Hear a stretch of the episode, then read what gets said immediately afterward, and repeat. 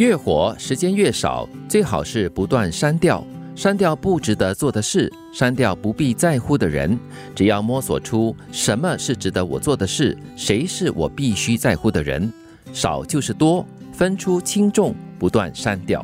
这是蔡康永的名言金句哦。少就是多，嗯嗯，就让我联想到当年我还在教书的时候，嗯他们就说了 less is more，嗯，教的少一点，并不表示他们学的不够。嗯，是比较精一些嘛，哦，对所以蔡康永提到的这个少就是多，就是你要精益求精，而不是就是什么东西都要做，什么的人你都要在乎，你要有选择性的。对，其实我觉得就跟我们平常在做家里的那个大扫除有关的，就是你要懂得去取舍，有什么东西呢，其实它就在那里没有什么用，甚至影响到你、绊倒你，所以你就要把它清掉。对，这也是一种断舍离的概念吧。嗯，当家里的东西摆在那边一个月后，你都没用上它的话，基本上应该就可以把它捐出去了。对他们常常就是说，如果那件衣服掉在那边，大概是三个月的时间里面，你都不会穿到的话，那就表示说这件衣服是可以舍掉的了。哎呦，看来还真多哎，啊，很多、好哦。几件。我们基本上其实是每天可能就是每个星期会穿的衣服啊，来来去去就是那十件的嘞，嗯真的是这样子的。但是每次舍不得丢的时候，就觉得说，嗯，我下次可能会穿什么活动会穿，对啊，出席什么样的宴席会穿，但是好像都没有机会出席了。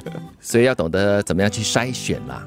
如果做什么事都因为麻烦而放弃，你的人生就会被你放弃。嗯，因为很多东西其实它都是有一点麻烦的。啊，对对对，不是大麻烦就是小麻烦了、嗯都是要经过一些所谓的磨难或者是周折哈、才能够达到那个你想做的事情的。好像有时候我我跟朋友说，哎，走周末出去走走，他说也很麻烦呢，我已经回到家了，哦还要换衣服，还要穿鞋，还要去这个地方 穿。鞋等下回家还要冲凉，凡事都需要一些 effort。所以这个蔡康永就是提醒大家啦，不要什么东西都以这个麻烦作为借口了，不然呢，到最后呢，你要放弃的就是你的人生了嗯，。你会错过很多东西，我觉得。嗯，特别是约你一起做事的人，嗯如果是你在乎的、重要的，这一些努力不算是麻烦，那是需要的。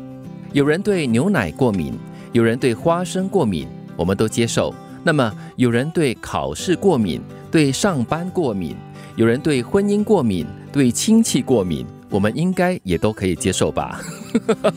应该要接受。好像很理所当然哦。嗯有些人可能就是在过年的时候呢，是特别害怕去跟一些一年只见一次的亲戚见面了。嗯然后就说：“哎呀，我有点过敏嘞。”但是家人呢，哈，其他的家人却不能够接受这样的一个借口咯。但是我在想哦，你你看回这段话，他说对考试过敏，嗯，你可能要先反思一下，为什么你会对考试过敏？嗯是因为你自己准备不充足，是因为你平常的上课的时候不够用心，是，所以你就对考试过敏，因为你会害怕。嗯，对，还有就是你对上班过敏，是不是很懒的工作的人呢？你是不是对工作不够积极呢？嗯你要自我检讨一下哦。嗯会不会用这过敏作为借口哈？是推辞很多事情，因为你觉得它麻烦，所以你就过敏。偶尔久久一次的过敏，我觉得是应该忍下去的，应该吞下去的。像久久见一次面的亲戚啦，又或者是考试啊，又或者是婚姻啊，嗯，所以我觉得关键是要提醒我们自己，我们为什么而觉得不敢或不想接触这些东西。嗯，要找出那个根源在哪里，然后去克服解决它 找出过敏源是吗？啊，是啊。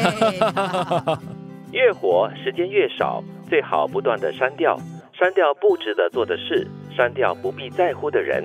只要摸索出什么是值得我做的事，谁是我必须在乎的人，少就是多，分出轻重，不断删掉。如果做什么事都因为麻烦而放弃，你的人生就会被你放弃。有人对牛奶过敏，有人对花生过敏，我们都接受。那么，有人对考试过敏，对上班过敏，对婚姻过敏，对亲戚过敏，我们应该也都可以接受吧？